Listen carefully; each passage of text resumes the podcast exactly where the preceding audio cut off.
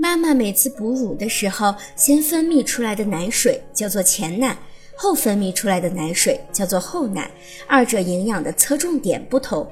在给宝宝哺乳的时候，最好是让宝宝前奶和后奶都能够吃到，这样才不会营养不均衡。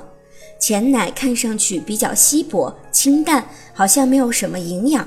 实际上，这样的奶水富含水分和蛋白质，尤其是水分。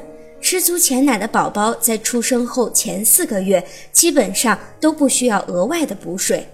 前奶吸完后，奶水变得浓稠，颜色也变成了白色，这就是所谓的后奶。后奶中富含脂肪、乳糖和其他营养素，是宝宝的热能保证。吃足后奶，宝宝就不容易感到饥饿，睡眠时间也会延长。如果您在备孕、怀孕到分娩的过程中遇到任何问题，欢迎通过十月呵护微信公众账号告诉我们，这里会有三甲医院妇产科医生为您解答。十月呵护，期待与您下期见面。